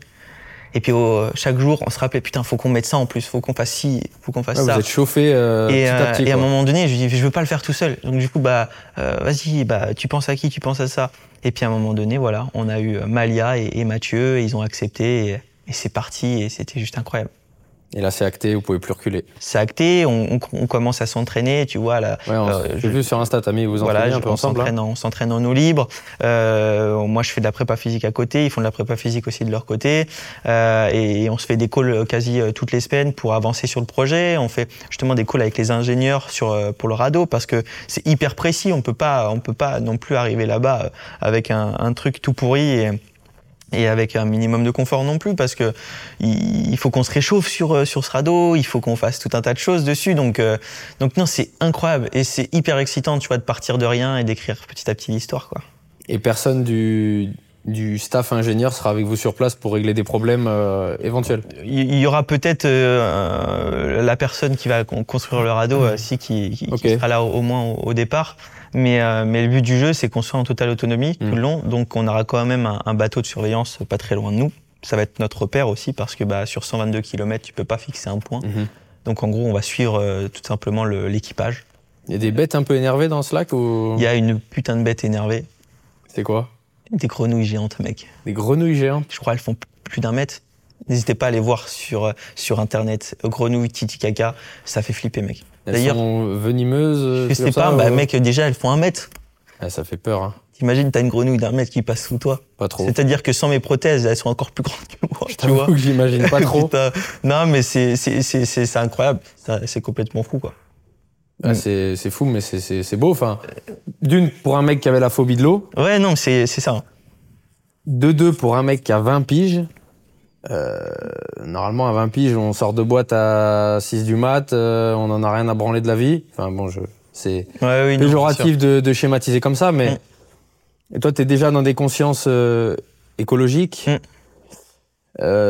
Tu, tu, tu te confrontes à l'inconnu, donc tu vas, bah, tu vas te créer de l'expérience, une expérience de malade mental, ce qui fait que bah, moi j'ai 33 ans, on a 13 ans de différence. J'ose même pas imaginer quand tu auras mon âge, le, ton, ton, ta biographie, elle sera sur euh, trois tomes, quoi. C'est non, mais je pense. T'imagines, je sais pas si tu as des fois un peu cette euh, cet orgueil de te dire putain, j'ai déjà fait tout ça quand même. Non, franchement, pas vraiment. Non, tu, tu Je poses rends- pas de questions, tu roules quoi. Ouais. Non, franchement, je, je je me retourne pas trop sur ce que j'ai fait déjà réalisé, tu vois. Certes, quand c'est quand c'est un peu, enfin, tu vois, euh, je reste hyper positif, mais ce serait archi faux de dire que ma vie elle est elle est hyper simple, euh, que je me lève chaque matin en me disant euh, ouais c'est trop cool et tout. Non, des fois j'ai des petits coups de moins bien, donc c'est à ce moment-là où des fois je me retourne sur sur ce que j'ai déjà réalisé en me disant putain t'as fait ça, donc tu peux te permettre de te lever ce matin et d'aller à l'entraînement. Et euh, mais non, franchement, je suis pas trop, je suis pas trop comme ça. Et, et je pense que c'est ce qui me permet de, de, de chaque jour me, me donner de, de nouveaux objectifs. Là, je vais faire Titicaca dans un an et peut-être que ça sera autre chose dans cinq ans, dans dix ans. Et C'est j'espère. sûr. Franchement, j'espère. C'est sûr. J'espère, mais mais euh, mais euh, il, il faut pas croire que que, que j'ai peur de rien parce que je suis un grand trouillard. Tu vois, on parle de, de la frayeur de l'eau et tout. J'ai plus peur de l'eau, mais j'ai hyper peur hein, de, de, de, de comment ça va se passer à Titicaca. Moi quand je nage dans un lac aux entraînements, je ferme les yeux. hein. Parce que je j'aime pas. Hein, je suis, Parce que le fond, tu Ouais, maîtrises tu- pas. Non, tu vois, non, parce que tu sais, tu, tu- putain, à un moment donné, tu vois une ombre au fond de toi, enfin au fond du, du lac, tu, tu, tu, tu, tu te fais des films. Mm. Mais je suis un- moi, je suis un grand trouillard hein, et je le resterai toute ma vie, que ce soit dans l'eau ou même euh, euh, dans, dans la vie en général. Tu te planques derrière une porte, tu me fais peur. Là, tu, tu, Oui. gueules d'un coup, je sursaute de trois. Non, je pense que en réalité, tu l'es moins que des gens qui s'autoproclament euh, moi j'ai peur de rien, tu vois, et qui souvent du coup euh, Ouais, c'est vrai. Enfin. Ouais, on est d'accord, ouais. en, en général quand on est quand on est honnête sur sur quelque chose, c'est que on a un peu le contrôle sur cette chose-là, tu vois. Ouais. Enfin, quand on a du recul. c'est bien connu. Les, les grandes gueules, c'est pas toujours les plus courageux, c'est pas toujours les vrai, plus ouais, vaillants. Et, et, et toi, tout ce que tu fais là, c'est- assez fou, tu vois. Mm. Et encore une fois, parce qu'au final, ce, ce qui est cool, c'est que je sais pas combien de temps ça fait qu'on parle, mais on, on a quasiment pas parlé de ton handicap. Ouais. Et, et souvent, euh, bah, ça me fait penser à une anecdote. euh, euh, à l'époque, c'est donc je t'avais dit que je coachais des, des, des, des gens en situation de handicap, des gens en fauteuil qui venaient là, là, qui sont en équipe de France euh, d'escrime en l'occurrence, la personne à laquelle je pense. Et, et un jour, il venait en voiture. Et, et un jour, je le vois arriver sur le parking de la salle, mais je vois pas sa voiture. Et spontanément, mais vraiment sans, sans, sans blague graveleuse que je, je pourrais faire, je lui dis, t'es venu à pied? Et, et juste après, je me suis, mais je me suis senti gêné. J'avais envie de Ouais. me, me rentrer sous le sol tellement j'avais honte, tu Ouais, vois. ouais, ouais. Ah, putain, excuse-moi, désolé, vraiment, je voulais pas dire ça. Tu m'as. Et, et tout de suite, il m'a mis, il m'a dit, mais attends, mais, mais oui, moi, je suis venu à l'équivalent de à pied pour toi. Mm. Je suis venu en fauteuil, en transport en commun, et, et, et souvent, le, le- moi, j'ai rencontré beaucoup de gens en situation de handicap, et ils m'ont toujours dit, euh, on en parle, enfin, ne sois pas désolé si tu fais, si tu fais une phrase euh, que toi tu penses gênante ou. Ouais, c'est ça, ouais. Et, et parce que je pense que l'idée c'est de ne pas constamment renvoyer les gens à leur handicap. Enfin, et du coup, euh, là, je me rends compte qu'on n'en parle même pas ton handicap. Ouais. C'est- C'est c'est assez fou en réalité. Alors que, alors je parle à quelqu'un à qui manque ses quatre membres, Mm. mais on n'en parle pas. Et quand on entend ton récit, bah, à quel moment on se dit, mais attends, le mec, il lui manque euh, deux bras, deux, deux jambes? C'est vrai. C'est après, je pense parce que c'est loin, Ouais, ouais. c'est ça fait longtemps. Mais il y, a des- fois où t'as des périodes un peu dark et, où t'es plus Théo euh, Curin, bah, un peu la star des réseaux et le mec qui a le vent en poupe, et t'es juste euh, un mec qui galère dans sa vie de tous les jours ou t'as encore un peu ça ou pas trop? Honnêtement, euh, bah déjà socialement, je pense que, comme tu le dis, le, mon handicap il s'oublie quand je suis dans un groupe de personnes. Je pense que même mes potes ils pourraient te le dire parce que je pense que la, la plupart des personnes qui me côtoient au quotidien, bah, ils font même plus attention à mon handicap alors que c'est quand même un handicap relativement lourd. Mais, euh, mais moi, euh, je, suis très positif, j'ai toujours la banane et, enfin voilà. Mais, euh, mais évidemment que parfois mon handicap me fait chier. Hein. Euh, L'été, quand j'ai mes prothèses et que mes prothèses elles me montent pratiquement jusqu'à mon calbut et que et qu'il fait euh, 40 degrés dehors et que je transpire comme un porc, c'est pas agréable. Porter des prothèses au quotidien, c'est pas agréable. Hein. On marche, mais mais c'est quand même euh, c'est quand même douloureux parfois. Des fois, t'as des abcès, t'as des, des, des petits bobos et c'est et, et ça fait chier. Mais euh, mais je pense que je relativise tellement que j'oublie en fait la douleur, les, les moments un peu compliqués quoi. Tu relativises, c'est-à-dire tu le mets en, en opposition avec de te dire euh, j'aurais pu mourir en fait ou c'est ça le, tu relativises comme ça ou? Moi, je me dis que j'ai de la chance. Ça me fait penser à. J'ai vu en, quand, euh, en préparant l'émission une interview que tu as, donnée sur, sur YouTube euh, où tu as dit je, En gros, je remercie pas mon handicap, mais presque. Ouais. C'est c'est- c'est- Ouais, c'est je- vrai ça. Ouais, c'est sincère, hein, parce que, euh, comme on l'a dit tout à l'heure, euh, j'aurais pas eu ma, ma maladie, je serais pas nageur. Donc, je serais pas nageur, je serais pas animateur télé, je serais- j'aurais pas fait la moitié de ce que je fais aujourd'hui, quoi, tu vois. Donc, euh, honnêtement, mon handicap, ça a été une plaie en 2006. Ça a été horrible. On a vécu quelque chose de mais vraiment horrible avec mes parents, avec toute ma famille. Mais aujourd'hui, j'ai presque envie de le remercier parce que sans ce moment compliqué, j'aurais jamais eu cette niaque et cette envie de, de tout vivre à 100%. Et je pense que je serais passé et, et, euh, je pense qu'on passe chacun à, à côté de beaucoup de choses en fait. Alors après, oui, oui. Tu aurais sans doute vécu d'autres choses et tu te serais sans doute épanoui. euh, Oui, évidemment. Enfin- Peut-être dans des choses plus simples aussi. Hein. Bah, ouais, on peut penser que tu sûrement pas traversé le lac euh, Titicaca. Ah, ça, euh, je pense pas. Franchement. Oui, mais on le sait pas, tu vois. Ouais. Euh, parce que du coup, il faut, faut pas. Et du coup, bon, c'est- plus de l'ordre général ce que je vais dire, mais faut pas attendre de vivre un drame ou de de conf- d'être confronté à un drame pour se dire euh, j'entreprends des choses. Exactement. Enfin, ouais. Il faut pas, mais en réalité, on sait tous les deux que la, la majorité des gens, malheureusement, euh, pensent que les, les grandes choses c'est pas pour eux, que les belles choses c'est pas pour eux, que que d'exister en tant qu'individu qui accomplit des choses, c'est- non, moi je veux ma petite vie tranquille. Et toi, effectivement, comme tu le dis, ben voilà, t'es t'es t'es en situation de handicap, t'es passé à un demi cheveu de la mort euh, à 6 ans. Et depuis, bah, tu croques euh, chaque jour ton réveil il sonne. Je pense que tu croques euh, Ouais. comme c'est pas permis, quoi. Mm. Et, et du coup, là, c'est vrai que t'es, t'es- en ce moment, tu es animateur télé. Ça fait pas très longtemps sur France 5. Ouais. sur une des seules émissions que moi, qui moi me fait kiffer. Euh, c'est le Mac Le- de la santé, Ouais. c'est ça Et euh, le docteur. Ouais. Ah, Allô docteur, voilà, c'est Ouais. ça. Ça s'est fait comment ça du coup? En fait, euh, il y a deux ou trois ans, euh, bah, c'était, en fait, c'est quasi la même émission. C'est le magazine de la santé et ensuite juste après c'est Allo Docteur. C'est le même plateau, c'est les mêmes animateurs. C'est juste qu'Allo Docteur, en gros, tu, tu, tu, tu es axé pendant 40 minutes sur le même sujet. Par exemple, là, la semaine dernière, ça a été sur l'anorexie et pendant 40 minutes, on parle de l'anorexie. On a des témoins, on a des professionnels qui viennent parler de ça et on échange, on débat. Et, et- et le magazine de la santé, c'est le- le- les, les 40 premières minutes. Et là, c'est plus sur ce qui est en train de se passer en ce moment dans, dans la société, etc., au niveau sanitaire. Et, et moi, là, du coup, cette année, je suis euh, deux fois par mois co-animateur aux côtés de Marina Carrère-Dancos euh, de Allo Docteur. Ça, c'est- Et- T'es le- t'es le nouveau Michel Simès un peu. Et c'est ça, un petit peu, ouais. Mais je suis pas médecin, mais en tout cas, je rapporte ma petite touche, je pense, de, de, bah, de, De fraîcheur. de fraîcheur, mais euh, Ça se sent tellement les gens. Je vous, je vous jure, je sais pas si vous le voyez à la caméra, il y a une lueur dans, dans tes yeux, mais, Mais de, peps, d'innocence, de, Voilà, c'est de ça, c'est gentillesse, de sincérité. mais c'est c'est Moi, ça me frappe vraiment là, tu vois. Mais, mais c'est l'innocence parce que, en fait, euh, euh, tu... moi, je me rends pas compte en fait de ce que je fais. Non, parce que Et tu du coup, es sincère. Voilà, et, et moi, ça, et ça me permet en fait de, de, de, de voir des choses euh, comme un enfant, tu vois. C'est-à-dire que quand je vois le témoignage de, par exemple, d'une femme qui, a été atteinte d'anorexie la dernière fois que, j'ai interviewée, mais j'ai été mais, profondément touché par son histoire, tu vois.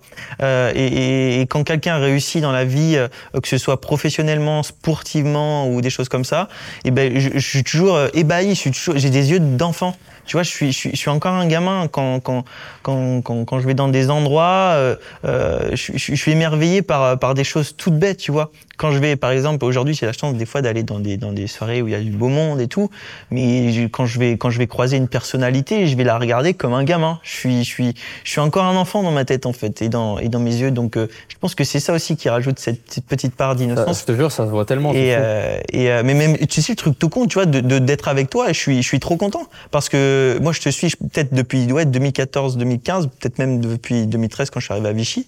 Mais et là d'être tu ensemble je trouve que ouais il y a eu du chemin et je suis fier d'être d'être d'être devant toi et de pouvoir échanger avec toi. Donc euh, ouais tu vois c'est des choses parfois très simples qui me qui me qui me font plaisir. Bah, en tout cas, ça me touche déjà ce que, ce que tu dis, parce que moi, je te l'ai déjà dit euh, en off, franchement, j'ai beaucoup d'admiration pour ton parcours. Et effectivement, de, entre le Théo que j'ai croisé, tu t'en souviens pas, tu m'as Mm. dit, euh, sur un fauteuil, ouais bah ouais c'est ça ouais. et là, le Théo qui est, qui est une rosta un peu sur, euh, sur les réseaux, on peut le dire comme ça, parce que tu dis, maintenant, je croise des gens, j'ai des étoiles dans les yeux. Je pense que certaines personnes, ils te croisent, ils ont des étoiles dans les yeux. De se dire, attends, mais ah, c'est lui le nageur là, ah, c'est lui qui va traverser le lac, c'est lui qui, ah, c'est lui que j'ai vu sur France 5. Enfin, je sais pas si tu te rends compte, tu vois, que tu, tu, tu manges à la même table euh, quasiment que les mecs que tu kiffais, tu vois. euh, Ouais, mais que je kiffe toujours. Tu vois Ouais. Euh, c'est, je crois que c'est plus, il y, a des- il y a des phrases comme ça de euh, adversaire et maintenant, enfin non, c'était euh, c'était mon idole et maintenant on est adversaire, tu vois. Ouais. Et on peut faire un peu ce parallèle avec les gens que tu suivais peut-être sur les réseaux. c'est exactement ça Tu leur balançais des likes euh, et maintenant bah t'as leur numéro, ils répondent à tes DM. euh, Ça. Donc j'espère que t'envoies plus trop de DM à des nanas parce que t'as une copine. bah non c'est fini ce Hein temps-là c'est fini Ouais. Ça fait combien de temps que t'es avec elle d'ailleurs? Là, ça fait, euh, ça fait quelques mois, ça doit faire 4-5 mois, là. D'accord. C'est quoi son petit nom? Eugénie. Ok, Eugénie. Ouais. C'est, on s'est rencontrés sur les réseaux, d'ailleurs. D'accord. Et, euh, Tu l'as DM, c'est ça Elle m'a DM, mec. Tu lui as envoyé un petit coucou, ça va Coucou. C'est- Hello.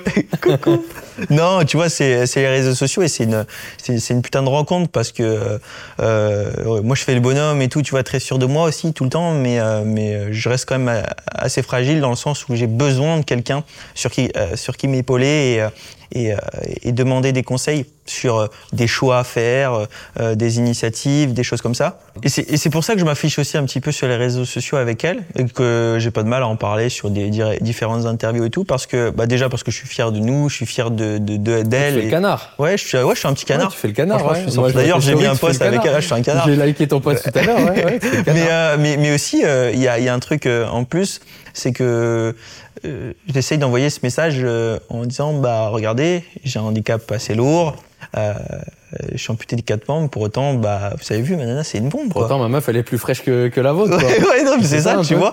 Mais, euh, mais, euh, mais aussi, c'est parce que jamais mon, mon handicap, euh, je me suis caché derrière lui ou tu sais, je me suis, euh, j- Mm. j'ai jamais été euh, introverti. C'est-à-dire que moi, quand je suis arrivé dans une école normale après euh, ma rééducation, euh, j'étais en fauteuil électrique, hein, c'est quand même hyper lourd.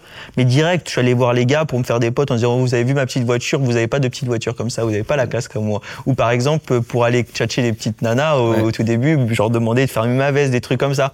Et c'est comme ça, donc, euh, et je pense que c'est aussi euh, bah, pour ça que Génie, elle est tombée dans le panneau, tu vois. Parce que, parce que je pense que mon handicap, il, il, il- se voit pas en Ah, on premier abord. C'est voilà. incroyable. On l'oublie, je te jure. Et, euh, et du coup, bah, on est, ouais, franchement, on est heureux, on vit un truc plutôt, plutôt trop sympa et c'est cool. stylé. Ouais. Et tu penses que t'es, euh, tu te vois actuellement comme euh, l'ambassadeur du, du handisport ou, enfin, du coup, du handisport et ou du handicap? Est-ce que tu sens que, t'as, que de plus en plus tu as un peu cette euh, mission, cette responsabilité ça te, C'est un poids ou pas Ou tu, non, rien du tout T'as Oh. pas ce ressenti Honnêtement, j'ai j'ai pas ce ressenti et, euh, et, je, et me le dis pas parce que ouais, ça, je pense que ça pourrait me rajouter un poids. Et, et- je pense que du coup, je calculerai pas mal de choses et tout. C'est vraiment un- au feeling, hein, je vis vraiment au feeling, moi. Je, je calcule pas grand chose. dès que j'ai une opportunité, je réfléchis quand même un peu avec mon entourage en disant ça, je le fais, ça, je le fais pas. Mais en fait, je fais tout à, à 100% et avec le cœur. Donc dès qu'il y a quelque chose qui me plaît, je le fais. Et, euh, et du coup, euh, non, le, je sais pas si on me voit hein, comme ambassadeur ou, ou- ou quelque chose comme ça, mais euh, Porte-étendard, enfin. En tout cas, j'essaye de casser les codes, que ce soit sur le handicap, sur le handisport, comme tu l'as dit, mais aussi sur la différence au sens large. J'aimerais bien élargir un peu ce message, tu vois, en, en- à côté de, de, de, de, la télé et tout. Moi, je, je fais aussi du mannequinat pour une grande marque de cosmétiques. Et j'ai- un point commun avec Beckham, hein, c'est ça? Ouais, c'est ça. Et, euh, et, et pourquoi j'ai accepté cette collab? Parce que euh, je me disais que Tu peux citer la marque? Ouais, c'était Biotherm. C'est- Et c'est Biotherm d'ailleurs. On va, on va, on va sûrement re-signer ensemble. Ok, c'est beau. Donc c'est cool. t'as négocié le contrat un peu. Ouais, on a négocié. Ok. quoi. Non, c'est trop trop cool. Mais en plus, c'est une putain d'histoire avec cette marque, avec Biothermum, parce que euh, ils auraient pu très bien prendre une photo, l'afficher à côté d'un produit, et ça aurait fait euh, voilà une collaboration. Mais ils avaient vraiment envie de faire euh, quelque chose de progressif, c'est-à-dire me faire connaître déjà dans l'entreprise, me faire connaître euh, auprès de leurs collaborateurs, et ensuite de monter les échelons. Et donc là, on va signer sûrement ensemble et, et monter les échelons encore pour euh, peut-être un jour, voilà, euh, devenir vraiment un, un ambassadeur de, de la marque et une vraie égérie. C'est pas le cas là actuellement? Enfin, si, mais, mais là, pour le moment, la, la campagne qu'on avait faite était seulement numérique. Et là, on a pour but bah, de, de progresser. Et Et 4 par 3 dans tout Paris. Allez, euh, soyons fous. c'est ça. Non, mais enfin, en tout cas, on, on- on est en train de réfléchir à, à- à la suite, tout simplement. Et, euh, et c'est juste, euh, c'est juste trop trop cool. Et pourquoi j'ai accepté cette collab J'en reviens, c'est, euh, c'est parce que j'ai envie de passer ce message, pas que sur le handicap et le handisport, mais sur la différence, en leur disant putain, regardez, je suis amputé des quatre membres, j'ai des cicatrices pratiquement sur tout le corps. Ça peut être moche. Il y a certaines personnes, ça se trouve, qui trouvent mon corps moche. Mais en tout cas, moi, j'accepte mon corps. Je le trouve plutôt beau. Et je pose devant un objectif. Et je pose pour la plus grande marque de cosmétiques pour hommes au monde. Et la même marque que David Beckham. Et, euh, et, et- et ce message, j'ai envie que ça, ça, ça revienne dans toutes les oreilles des personnes qui n'ont pas confiance en elles, tu vois. Parce que, bah, bah tu vois, enfin, ça se trouve, tu, enfin, j'en suis sûr que tu, tu le vois à travers les réseaux, mais peut-être aussi à travers des, des clients qui souffrent de leur corps, de leur, de leurs différences. Mais c'est des trucs tout. Que Il ce- n'y a, aucun client qui, qui, qui démarche un coach, moi ou un autre, Voilà. euh, en, en, en te disant qu'ils veulent se retaper le corps, mais Mm. c'est c'est toujours pour guérir quelque chose de, Exactement. de plus profond, tu vois. C'est ça. Et du coup, euh, que ce soit voilà au niveau de leur corps, mais aussi c'est des petites différences. Parfois, ça va être des taches de rousseur, ça va être euh, je, je me sens trop grand, je me sens trop gros, je me sens trop noir, je me sens trop blanc. Mais putain les gars, mais utilise ta, ta, ta différence pour euh, pour en faire ta force. Et ça, c'est vraiment mon credo. Et pour moi, c'est pas une phrase bateau, c'est c'est fait de ta différence une force. Et pour moi, cette phrase, elle est vraiment hyper forte. Et moi, j'y crois vraiment très très fort. Et du coup, bah, j'ai accepté cette collaboration pour faire passer ce, ce message bah, à travers cette campagne. Ouais. Et Bah, j'espère que ça marche. Tu, tu, tu, tu te mens pas dans le sens où t'es- enfin, tu le fais vraiment, c'est ça, tu le fais dans ta vie de tous les jours, quoi. Mm. Euh, avant la prochaine question, je suis en train de penser que je t'ai demandé d'emmener un objet. Ouais, Euh, tu l'as là, j'espère? Ouais, je te le montre? Bah, j'aimerais bien. Allez, ouais. je te le montre. Tu me le montres et peut-être montre-le aussi euh, à la cam. C'est pas un sac, hein, c'est pas un sac, vous inquiétez pas. Ah, je crois que je vois ce que c'est. C'est- c'est- Il y a une histoire en fait. Ok. Il y a une histoire, c'est pas. Donc, comme vous pouvez le voir, c'est une médaille D'argent. d'argent euh, qui vient des championnats du monde de Mexico qui avaient eu lieu en, en 2018. C'est marqué 2017, mais en fait, c'est. Je peux, peux l'avoir? Ouais, 2017, c'était où il y avait l'année, tu sais, des tremblements de terre à, à Mexico. Ok. Du coup, ils avaient- ça avait été décalé euh, de quelques mois. Et du coup, c'est une médaille euh, de, de vice-champion du monde sur 200 mètres nage libre. Voilà. Et euh, j'en avais gagné une autre sur ce championnat, sur le, le, le 100 mètres. Donc j'avais fait sur 200 mètres et 100 mètres euh, médaille d'argent. Et pourquoi j'ai ramené cette médaille En fait, c'est parce que euh, elle est très très chère à, mes yeux. C'est peut-être même, je pense, la médaille qui m'a le plus rendu fier dans ma petite carrière. Pourquoi? Parce que euh, 5-6 mois avant cette, cette compétition, ces championnats du monde, de, je sors d'un supermarché, je me casse la gueule en glissant, j'essaye de me rattraper avec mon bras, et là mon bras il explose. Fracture de l'humérus, c'est quasi ouvert, il y a du sang partout, bref c'est la merde.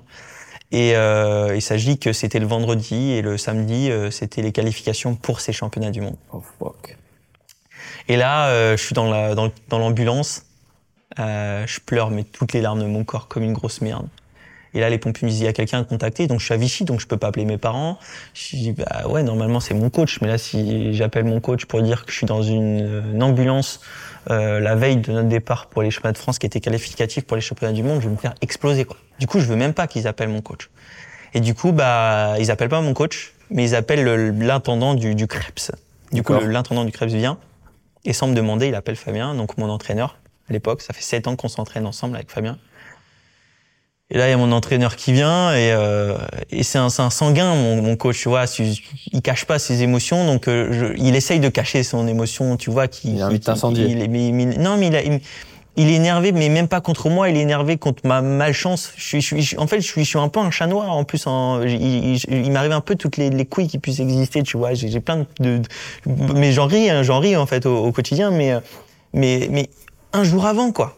Je sors d'un centre commercial. Pourtant, je fais n'importe quoi. Je fais de l'acrobranche une semaine avant. Je sais plus ce que j'avais fait, du wakeboard. de l'acrobranche. Ouais, je fais de l'acrobranche. Pareil, les mecs, quand ils me voient arriver, ils disent, mais, qu'est-ce qu'il fait là, lui? Bah, en fait, non, je dois faire de Moi, j'en ai jamais fait, j'ai l'impression que je vais être nul.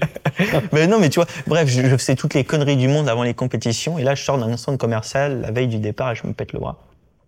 Et du coup, là, je vois dans les yeux de mon entraîneur, mais, mais tellement de haine, mais à la, en, en la situation, en fait, même pas contre moi. Et du coup, bah voilà, le verdict il tombe, bah voilà, fracture de l'humérus, je suis bloqué, j'ai le bras dans une attelle pendant plusieurs semaines, pendant plusieurs mois, je m'entraîne pas et tout. Et le jour où euh, où, où je peux reprendre l'entraînement, euh, bah mon entraîneur il m'annonce que je suis quand même sélectionné pour les championnats du monde parce que j'ai fait les Jeux euh, paralympiques euh, l'année d'avant. 2016. Voilà. Et du coup, euh, du coup, il y a, y a beaucoup d'émotions, mais mon entraîneur, il me dit, par contre, on va pas là-bas pour euh, pour faire acte de présence, quoi. Donc, euh, où on y va et on s'entraîne comme des bœufs. Il nous reste pas longtemps, mais on s'entraîne comme des porcs. Soit, euh, soit on n'y va pas et on sera plus fort l'année d'après. J'ai dit, bah non, on y va. Mais du coup, on s'est entraîné, mais comme des malades, et on décroche deux médailles d'argent là-bas. Stylé. Ouais, je comprends mieux, du coup. C'est pas une. C'est pas une vulgaire médaille, quoi. Mais non, et, euh, et c'est- une médaille que j'ai. C'est deux médailles, parce que y a la- j'ai la même euh, pour le 100 mètres nage libre. C'est une médaille que j'ai dit mais à 100% à mon coach. Et euh, c'est. Fabien, il a, il a été. euh, mais euh, je dis il a été parce que du coup, là, moi, comme je j'ai déménagé sur Paris pour pouvoir préparer Titicaca, euh, il, il, me suit plus au quotidien, même s'il me suit un petit peu à distance. Mais il a été, je pense, euh, c'est grâce. Ce qui t'a inculqué toute ta carrière. mais, mais euh, 100%, 7 Tu ans. nages avec, quoi. 7 tous ans, les jours. donc, euh, donc euh, c'est avec lui que j'ai fait mes premières grosses compétitions. C'est grâce à lui que j'ai fait mes, mes médailles et, et tous mes résultats. Donc euh, c'est lui qui m'a permis de, venir, de devenir un bon nageur, mais c'est lui qui, qui, qui- qui m'a permis aussi de devenir un homme parce que bah, certes, il y avait mes parents hein, qui m'ont inculqué beaucoup de choses, mais au, au quotidien, à Vichy, c'est lui qui me donnait des coups de pied au cul quand, quand j'avais pas envie d'aller à l'école et, et envie de, de nager. Il n'avait pas besoin de, de, de, de m'engueuler. On, on se connaissait très bien. Et euh, il me connaissait même, il me connaît même mieux que moi. C'est-à-dire qu'aux entraînements, euh, il, il sait mieux, mais il connaît mieux mes limites que moi. Et, euh, et c'est ça aussi qui a fait que, que j'ai fait des, des résultats très très rapidement, parce qu'il il, il m'a fait aller dans des retranchements que j'aurais pas été capable d'aller tout seul, quoi. C'est la, la- la fameuse alchimie coach. euh, C'est ça. Et ça, ça a marché et j'ai eu beaucoup de chance d'avoir, de tomber sur un, un coach comme, comme lui dès si le début. demain tu, enfin demain, tu te réengages pour pour une Olympiade ou tu feras appel à lui, j'imagine Ouais. du coup, sans sans Ah ouais. hésiter. Complètement. ouais. T'as des trucs au quotidien un peu qui te. euh, des tips que, que, par exemple, tu pourrais un peu partager avec les gens? Sur euh, quand t'as des petites baisses de motive ou quand t'as des, des coups de mou, tu. Il y a des trucs auxquels tu te raccroches, des, des choses auxquelles tu penses qui te, qui te font dire l'instant d'après euh, Oh, ferme ta gueule et, vas-y. Bah, comme je dis, euh, je repense un petit peu à des âges que ce que ce que j'ai déjà accompli au- auparavant, mais aussi euh, à mes rêves. Comme quand, on vient de parler que, vient de dire que je suis un gamin encore dans ma tête et dans mes yeux, mais je suis un gamin aussi parce que je suis un, très grand rêveur. Et j'ai l'impression, et c'est dommage, il y a beaucoup d'adultes qui, qui, qui, qui, rêvent plus à partir d'un certain âge. Et moi, ça me fait chier de voir, par exemple, euh, bah, mes parents ou certaines personnes qui rêvent plus. Ils se disent pas ah, putain un jour j'aimerais faire ci, j'aimerais faire ça. Alors que moi je suis je suis un grand rêveur donc c'est ce qui me permet de de me re- de me remotiver euh, quand quand j'ai pas envie de faire certaines choses ou de me lever les matins ou de surmonter un moment compliqué. Et, euh, et ces rêves, ça me permet de franchir ces, ces, ces moments-là. Donc, euh, ouais, mon, mon, mes tips, ce serait ça, repenser à, à, à ces rêves, à, à ce qu'on ce qu'on a déjà accompli auparavant, mais aussi à, à penser à ces rêves. Euh, ce que je trouve dommage, c'est que euh, on, a tous des rêves au fond de nous. Sans déconner, on a tous des rêves, que ce soit dans le sport, que ce soit dans, dans le chant, que ce soit dans, dans, le, dans le monde professionnel, que ce soit. Et, euh, et, et, des fois, tu vas peut-être pouvoir, tu vas avoir les, les, les couilles de le dire, par exemple, en repas de, en repas de famille, ton rêve. Dire, putain, moi, bah, un jour, mon rêve, c'est de devenir champion paralympique. Et à ce repas de famille, tu as toujours un oncle, une tante, un- un- quelqu'un d'un peu casse-couille qui va dire Mais non, c'est pas possible, tu n'y arriveras jamais, t'as vu d'où on vient, t'as vu ton gabarit, hein. t'as vu ci. Et ce mec-là, il va te détruire. Il va te détruire. Et moi, le, le message que je veux dire à- aux, aux personnes, c'est bah, utiliser ce, ce témoignage-là de, de- de cette personne qui dit que tu n'y arriveras pas pour te remotiver et te donner encore plus de force pour lui prouver plus tard qu'il avait pas raison. Quoi. Et c'est comme ça que je me motive. Moi, je repense à toutes les personnes qui, qui se foutaient un petit peu de ma gueule quand j'aurais dit que j'allais partir à, à Vichy euh, ou que j'allais devenir champion euh, euh, handisport et tout. Et bah voilà, aujourd'hui, ça a été ma motivation. Donc ce serait peut-être ça, mais, euh, mes, euh, mes conseils. Voilà. Encore une fois, c'est fou, mais dans, dans- tu- à aucun moment tu m'as dit euh, bah, je repense à ce qui m'est arrivé ou ça- montre, je pense vraiment à quel point c'est t'as accepté en fait euh, ce, ce handicap, à Ah quel point c'est c'est ancré en toi et c'est pas que je m'attendais à ce que tu dises ça, mais en tout cas tu m'as pas dit euh, bah, je repense à ce qui s'est passé, je repense à ce qui m'est arrivé et, et c'est ça qui me donne la force. Mm. C'est pas Ouais, honnêtement, tu vois, je c'est pense. pas une source de motivation? Non, non, parce que je pense que j'ai fait tellement le deuil de cette partie de ma vie que j'y pense même plus. Tu vois, euh, honnêtement, si tu me dis aujourd'hui c'est quoi la, la chose la plus compliquée euh, dans auquel tu as fait face dans ta vie, euh, je sais pas, ça va pas être ça, quoi. Ça va pas être ma maladie, ça va être des trucs tout cons. Ça va être euh, le divorce de mes parents, ça va être, je sais pas, l'éloignement de mes parents, justement, quand je suis parti à Vichy, des trucs comme ça. Ça va être des petits moments comme ça. Mais, mais, mais pourtant, je, je te parlerai pas de ma maladie parce que pour moi, c'est ce qui m'a, c'est ce qui m'a fait, tout simplement, cette maladie. C'est une vraie euh, preuve de résilience quand même. hein, Complètement, ouais, c'est ça, c'est ça. Et aussi dans, dans, les, dans les choses qui, qui m'encouragent et qui me remotivent, c'est, euh, c'est les parcours de vie d'autres personnes, tu vois, qui m'inspirent. Tu vois, je les. Je sais même pas à quel point toi te- de creuser avec toi, ça me, moi ça m'inspire en tout cas. Et, Ouais, ça fait plaisir. Et, de toute façon, je- les vidéos, je les fais pour euh, pour inspirer les gens. Et moi, à chaque fois que je que je reçois quelqu'un, et là avec toi, c'est encore, euh, ça me donne encore plus un shot d'inspiration de, de parce que parce que ouais, j'ai un mec de 20 ans en face de moi qui est encore une fois, je le stigmatise pas, mais bon, Mhm. ça fait partie de toi qui à qui il manque ses quatre membres qui a déjà fait des trucs de, de dingo et, qui a la vie devant lui, c'est, c'est... Tu, tu penses que, que la- ta réussite, euh, elle, elle a aussi permis à tes parents de, de faire le deuil de ce qui t'est arrivé? T'as l'impression qu'ils te voient plus comme euh, le- leur enfant euh, à, qui est arrivé un drame, mais qu'ils te voient plus comme euh, tout ce que t'es aujourd'hui? Je- j'espère. Honnêtement, j'espère. Je, je leur ai jamais posé la question, mais, euh, mais en tout cas, euh, ce que je vois aujourd'hui, c'est la fierté dans, dans leurs yeux. Et, euh, et tout ce que je fais aujourd'hui, je, je pense à eux. Quand, euh, quand, quand, un jour le rédacteur en chef justement de, de, de du magazine de la santé m'appelle et me dit j'aimerais que tu fasses une chronique pour nous, j'aimerais que, que tu animes à le docteur et tout. Je me dis putain, papa, maman, regardez, on a vécu des moments mais terribles. C'est eux qui t'appellent en premier quand ah ouais. il y a un truc de fou comme ça qui t'arrive. C'est ça. C'est ça, c'est c'est euh, maman, j'ai vu j'ai vu telle personne, maman, j'ai fait ci, j'ai fait ça. C'est regardez, on a on a vécu quelque chose de pas très rigolo en, en 2006, mais mais regardez ce que ce que ce que je vis maintenant. Et ça c'est grâce à vous, c'est grâce à, à votre choix en 2006, c'est grâce à, à ce moment compliqué que aujourd'hui je vis tout ça quoi. Et, et je suis je suis je suis je suis fier et, et et je me bats aussi pour eux quoi, pour leur prouver que que c'est grâce à eux quoi. Donc que t'as battu Voldemort un peu. Exactement, voilà. C'est ça. Moi, j'en reviens à cette image d'Harry Potter parce que vraiment, je. Ouais, mais c'est vrai. J'arrive pas à m'en défaire. Je trouve que, tu sais, le. le non, mais t'as raison. J'y avais jamais. Enfin, le, le, parallèle, je trouve qu'il est, euh, il est vraiment facile, tu vois. Mm. T'as des inspirations, justement. Tu parlais tout à l'heure que. Ouais. C'est qui les, les mecs qui te transcendent dans le sport et, et autres. Hein, si, mais, si... mais, justement, tu vois, euh, je, je, reviens au magazine de la santé parce que je, je raconte des, des, histoires euh, sur ma chronique une fois par mois de, de, personnes qui ont utilisé le sport comme outil de résilience. Du coup, euh, pour moi, c'est toutes ces personnes-là, toutes les personnes que je présente, qui m'inspirent.